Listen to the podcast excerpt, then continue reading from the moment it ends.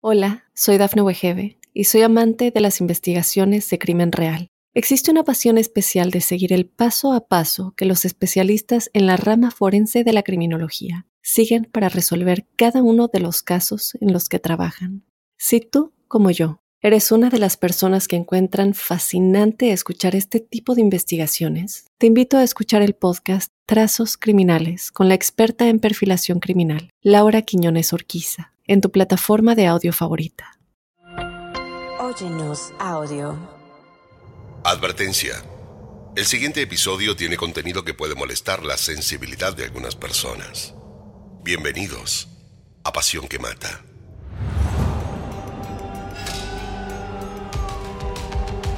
Un robo dudoso, una mujer muerta y un crimen que parecía montado.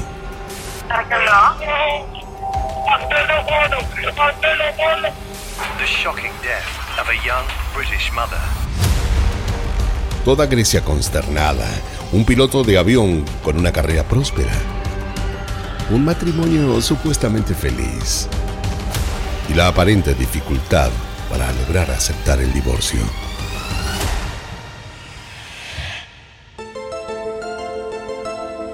Esto es Pasión que Mata, una producción original de Óyenos Audio en donde analizamos los asesinatos más terribles, las historias de celos, engaño, abandono y ambición que llevaron hasta la locura a sus protagonistas.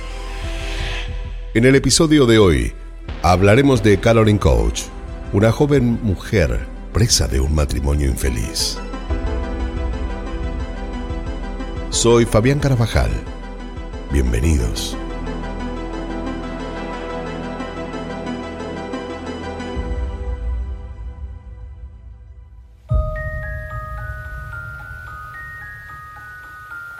Caroline Crouch y Babis Anagnostopoulos estaban en su casa cerca de Atenas, en Glicanera, aquel fatídico 11 de mayo. Un lugar paradisíaco, de playas increíbles, aguas transparentes de un azul profundo y el sonido del mar que podía escucharse desde cualquier punto del municipio. De acantilados verticales que llegan a una altura de 500 metros sobre el nivel del mar y los mejores atardeceres. Vivir allí proponía una vida, una vida de ensueños. Y tanto Carolyn como Babis sabían lo afortunados que eran. La llegada de su hija los obligó a mantener cierta monotonía en pos de poder brindarle una rutina. Por lo que ya no salían frecuentemente con amigos y se quedaban más tiempo en el hogar al cuidado de la pequeña. Además, Babis, que trabajaba como piloto de avión, debía ausentarse de su casa seguido, por lo que, cuando estaba en Grecia, disfrutaba de la vida tranquila junto a los suyos. Razón por la cual sus horarios habían cambiado. Se acostaban temprano una vez que la beba se dormía y se quedaban mirando juntos algún programa en la televisión. Ese día, ellos ya habían acostado hacía horas a su bebé y dormían juntos en su cuarto. Cuando a eso de las cinco de la madrugada, tres hombres encapuchados, según la versión de Babis, irrumpieron por la fuerza a su vivienda. Habían logrado entrar por una ventana del sótano que estaba abierta, pero cuando el perro de la familia los vio, se abalanzó ferozmente sobre ellos. Les ladró insistentemente, a la vez que intentó obstaculizarles el paso para evitar que ingresen.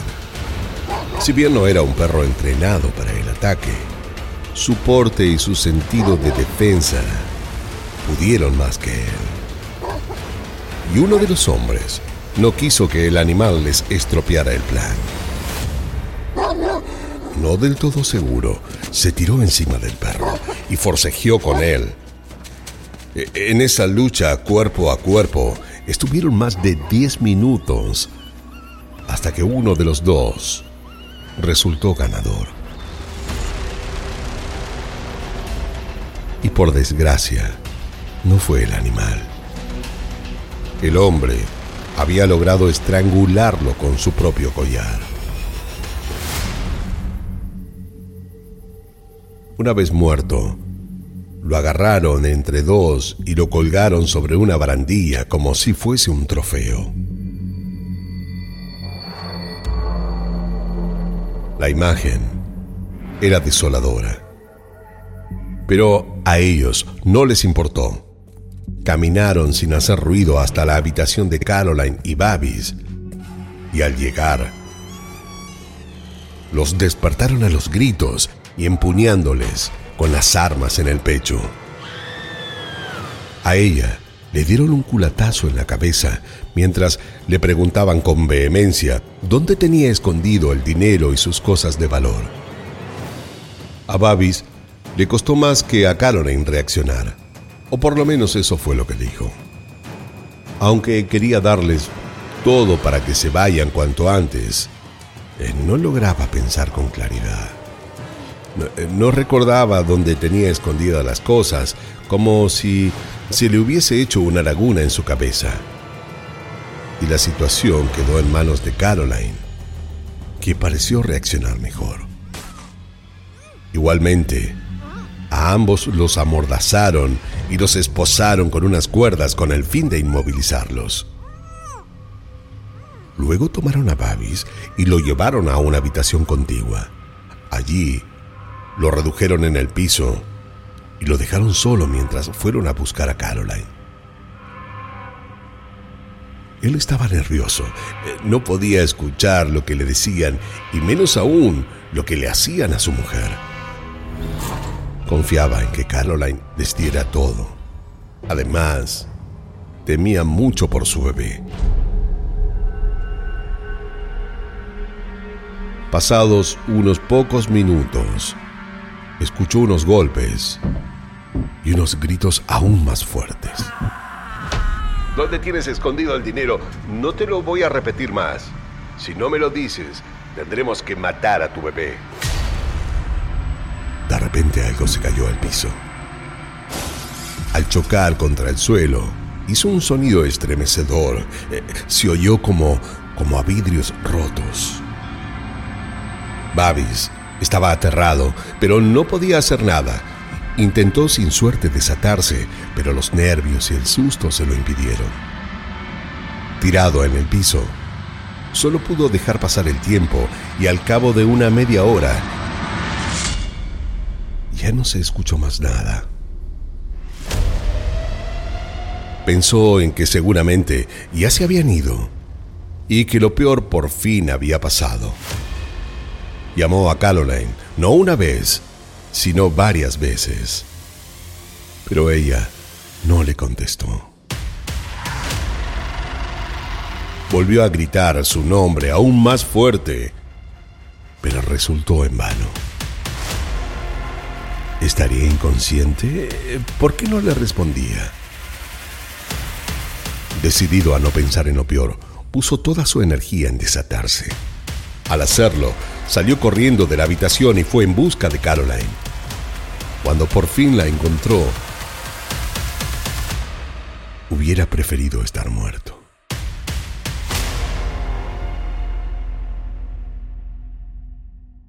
Hola, soy Dafne Wegebe y soy amante de las investigaciones de crimen real. Existe una pasión especial de seguir el paso a paso que los especialistas en la rama forense de la criminología siguen para resolver cada uno de los casos en los que trabajan. Si tú, como yo, eres una de las personas que encuentran fascinante escuchar este tipo de investigaciones, te invito a escuchar el podcast Trazos Criminales con la experta en perfilación criminal, Laura Quiñones Orquiza, en tu plataforma de audio favorita.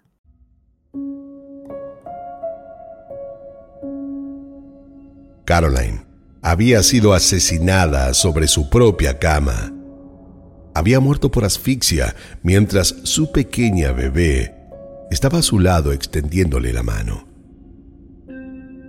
Ni siquiera la pudo tomar en brazos. Se quedó quieto, como petrificado. A su alrededor todo estaba revuelto. Ropa tirada en el piso, cajones sobre la cama. Y los ladrones ya se habían ido. Tomó a su bebé la abrazó fuerte entre sus brazos y bajó en busca de ayuda. Así fue como narró Babis lo sucedido a la policía, que llegó ni bien él logró tomar el teléfono y llamarlos.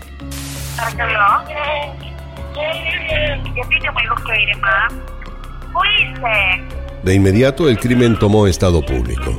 Todos los medios en Grecia hablaban de lo sucedido. Τις φωτογραφίες ντοκουμέντα φέρνει αποκλειστικά στο φως το Μέγκα από την υπόθεση της δολοφονίας της Caroline. Caroline's murder in May shocked Greece. Her husband describing a violent gang who he said had tied up the parents, threatened their baby child, and then killed his wife. Impactados por la pequeña de tan solo 11 meses que acababa de perder a su joven madre. Hasta el gobierno griego se vio en la obligación de involucrarse de forma directa, ofreciendo una recompensa de 250 mil libras, una suma millonaria, para quien pudiera aportar información relevante para hallar a los responsables. Babis estaba como en shock, eh, tuvo que ser atendido por personal médico casi al punto de desvanecerse. Le había bajado la presión y le costaba respirar. Aún continuaba llamando a Caroline a los gritos desde la ambulancia. Un enfermero fue quien se acercó y le pidió que se calme. Tiene que pensar en su hija. Ella lo necesita entero y habrá un momento mejor para poder llorar, señor.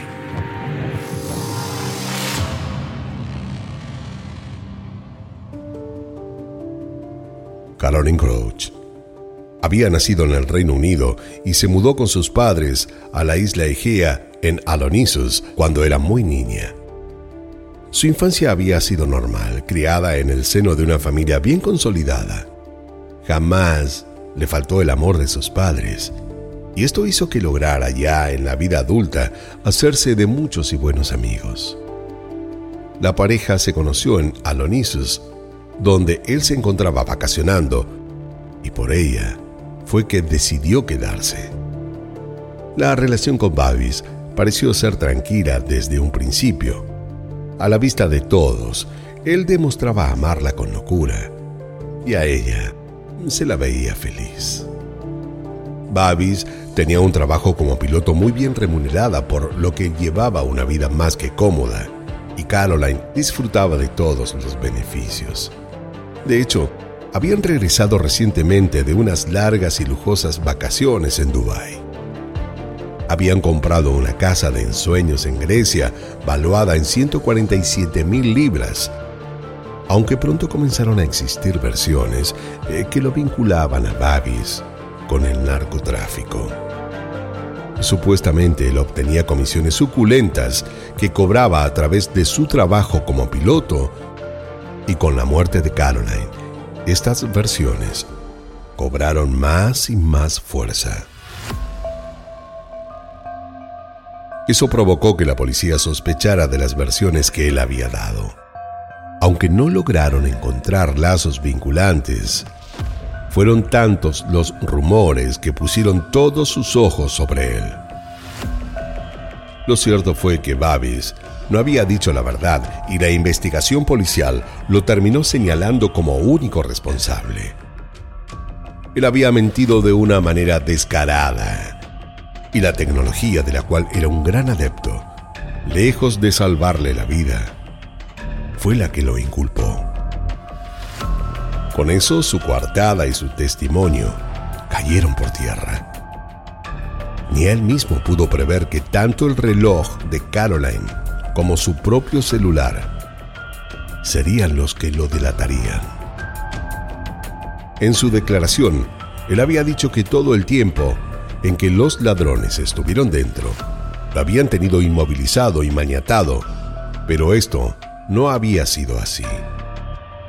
Nadie entró a su casa y él nunca fue inmovilizado. Babis no estaba diciendo la verdad. Él pudo usar su celular y su móvil guardó el registro de él pudiéndose mover en libertad por toda la casa. Era indudable que había mentido. Además, en el horario que Caroline, según él, había sido asesinada, su reloj inteligente marcó que su corazón aún latía.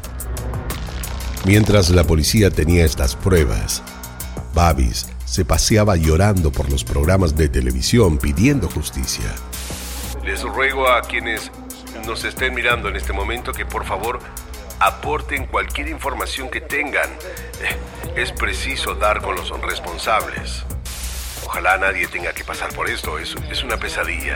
Les rogamos a los ladrones que no nos hicieran daño, pero fue en vano.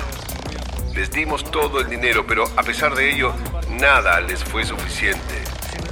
Solo les digo una cosa, la policía los atrapará. Dijo.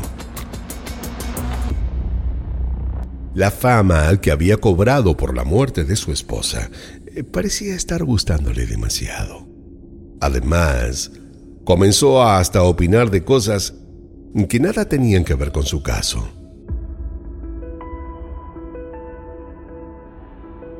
El velorio se llevó a cabo ni bien la policía le devolvió el cuerpo y lo hicieron en la isla de Alonisos, frente al mar Egeo donde creció Caroline.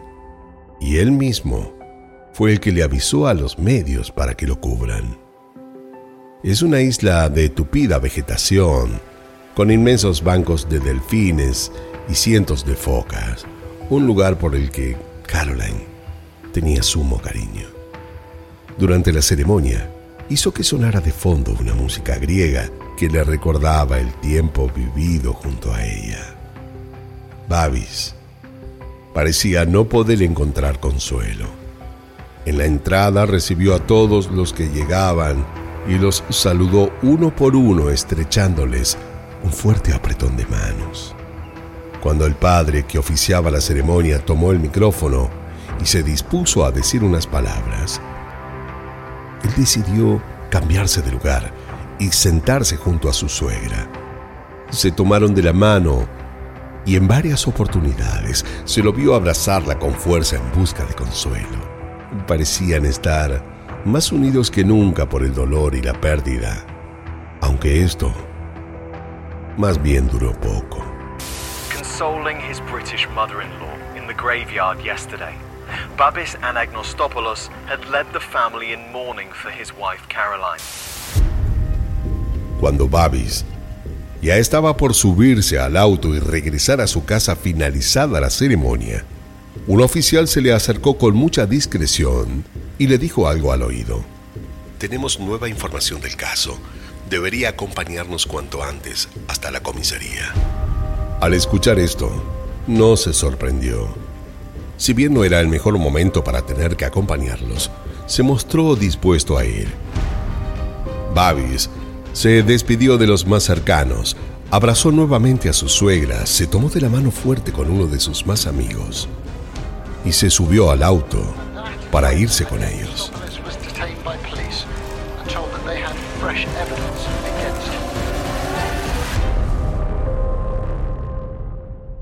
Hola, soy Dafne Wegebe y soy amante de las investigaciones de crimen real. Existe una pasión especial de seguir el paso a paso que los especialistas en la rama forense de la criminología siguen para resolver cada uno de los casos en los que trabajan. Si tú, como yo, eres una de las personas que encuentran fascinante escuchar este tipo de investigaciones, te invito a escuchar el podcast Trazos Criminales con la experta en perfilación criminal, Laura Quiñones Orquiza, en tu plataforma de audio favorita. Al llegar a la comisaría, se dio cuenta que ya lo estaban esperando varios oficiales. Pero en vez de tener algo para decirle, le solicitaron nuevamente una declaración. Se sintió sumamente incómodo, aunque no lo demostró. ¿Por qué querían que les repita una vez más lo mismo? Pero más allá de lo que él pensara, debía hacerlo y punto. No se contradijo en ningún momento y siguió al pie de la letra con su plan. Se sabía la historia de memoria. En un momento los policías lo interrumpieron. Tenemos pruebas de que su relato es inconsistente. Le rogamos que nos diga qué fue lo que sucedió. Pero esta es la verdad, no sé qué más quieren que les diga. Les respondió con enojo Babis. Mejor lo dejaremos solo unos minutos, así piensa qué sería mejor por usted. Bueno, yo opino que usted ya sabe qué decir. Le contestaron y se fueron. Esto lo quebró por completo. En ese instante tuvo miedo, eh, se sintió acorralado, pero no estaba dispuesto a confesarlo todo. Llevaba más de ocho horas declarando y creyó que lo de las pruebas lo habían usado para confundirlo. Si de verdad las tenía. Eh, ¿Qué hacía aún ahí sentado? ¿Cómo no lo habían esposado y encerrado en un calabozo? Seguramente le estaban mintiendo. No serían tan estúpidos en decirles la verdad. Sin dudas.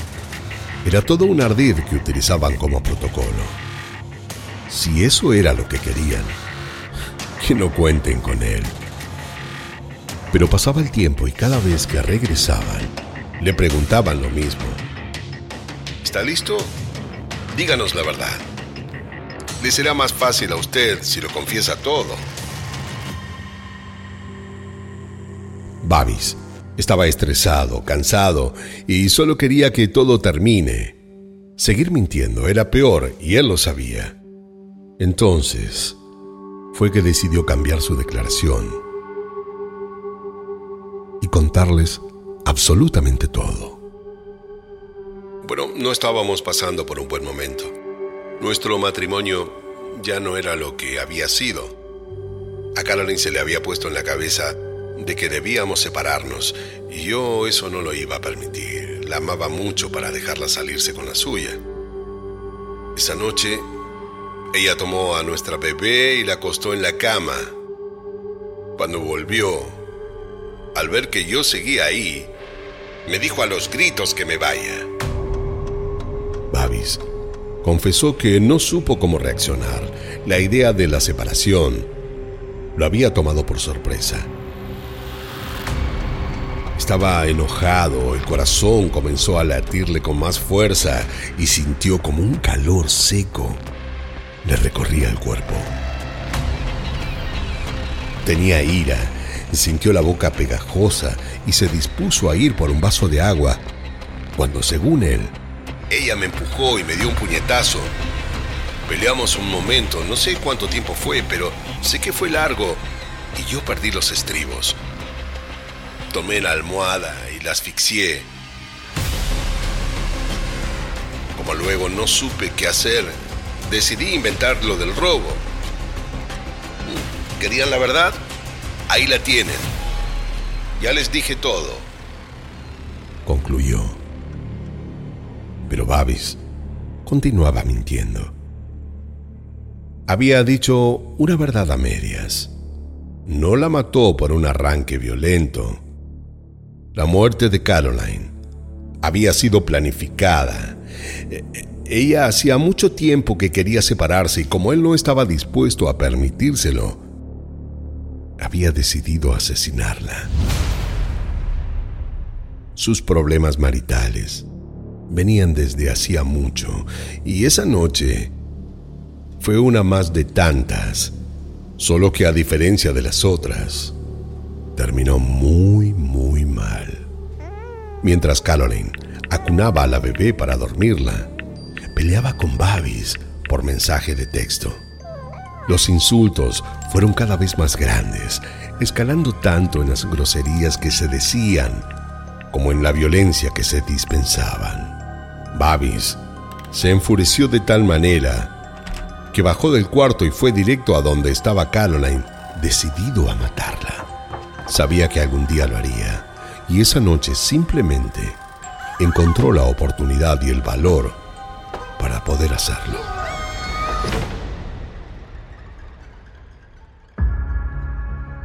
Uno de los instructores de vuelo de Babis, amigo y piloto igual que él, fue de los primeros en acercarse a declarar.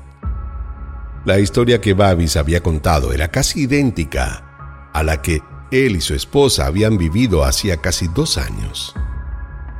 El hombre aseguró que Babis la había escuchado y decidió usarla como coartada. Luego de él fueron muchos los amigos y familiares llamados a declarar durante el juicio. Uno de los mejores amigos de Caroline contó frente a las autoridades que él era extremadamente celoso. Esta no era una pareja feliz. sino una relación problemática. Él estaba celoso de ella y no la dejaba hacer casi nada. Caroline no podía vivir más así. Ya no sabía más qué hacer. De todos los testimonios se desprendía lo mismo. Babis estaba obsesionado con Caroline y prácticamente no la dejaba vivir. Sus abogados basaron su alegato en que Babis estaba sumamente arrepentido. Además, se encargaron de hacerle saber a todos que él sería castigado por lo que había hecho, como si tuviese conocimiento del daño que había cometido, y esto le sirviera para bajar la pena. Pero no solo se presentaron testigos, también durante el proceso se leyeron extractos del diario íntimo de Caroline. Allí, ella había dejado bien en claro su deseo ferviente de divorciarse apenas tuvo su hija. Ella quiso dejar a Babis, aunque él la convenció para continuar con la relación. Y por miedo o sometimiento, eso fue lo que ella hizo. La terapeuta Eleni Milonopoulou, que les brindó asesoramiento a ambos en más de una oportunidad, hasta que Babis le prohibió que continuara yendo, también fue citada a declarar. En su declaración expresó que Caroline Quería dejar a Babis porque lo encontraba sumamente controlador y no le permitía hacer realidad su sueño de convertirse en pastelera, entre otras muchas cosas. No la dejaba ver amigos, visitar a su familia y menos aún trabajar. Eh, tenía una vida de absoluto encierro. Para Elina, Babis era un hombre narcisista un pasivo agresivo que había elegido a una mujer 14 años menor que él para poder dominarla. Además, afirmó que él tenía una personalidad psicótica y una falta total de empatía, tanto por su esposa como con el resto de las personas. Cuando a Babis le tocó turno de tener que volver a declarar en el juicio, él lo hizo sereno, se lo vio tranquilo y aseguró sin titubear que su matrimonio era perfecto, como si no tuviese noción alguna de los daños de los que estaba siendo acusado.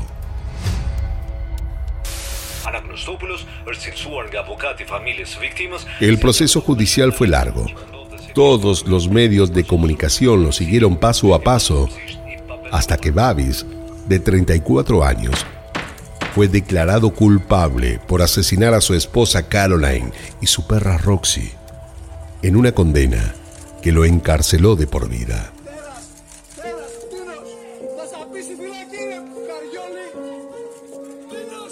Su pequeña hija Lidia, que solo tenía 11 meses, quedó bajo los cuidados de su abuelo materno. Babis, que había podido llevar adelante el papel de esposo afligido, era puesto tras las rejas y por fin Caroline podría descansar en paz. El cuerpo de Caroline fue descubierto inerte sobre la cama de su habitación. Junto a ella se encontraba su bebé, que miraba todo alrededor explorando el mundo, mientras le extendía la mano a su madre, desconociendo que ella estaba muerta que su corazón ya no latía, ni latiría nunca más. Lidia crece en Filipinas, sin saber exactamente cómo murió su madre. Y Babis desde la prisión reclama poder verla.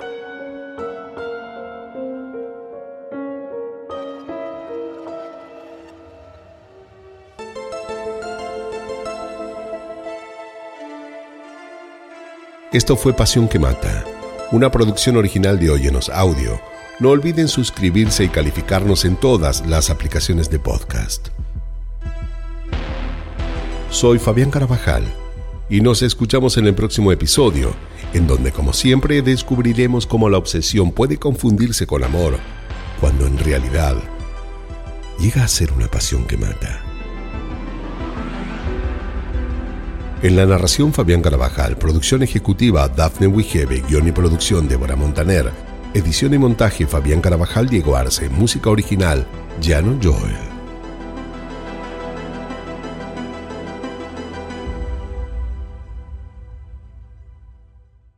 Hola, soy Dafne Wegebe y soy amante de las investigaciones de crimen real. Existe una pasión especial de seguir el paso a paso que los especialistas en la rama forense de la criminología siguen para resolver cada uno de los casos en los que trabajan. Si tú, como yo, eres una de las personas que encuentran fascinante escuchar este tipo de investigaciones, te invito a escuchar el podcast Trazos Criminales con la experta en perfilación criminal, Laura Quiñones Orquiza, en tu plataforma de audio favorita.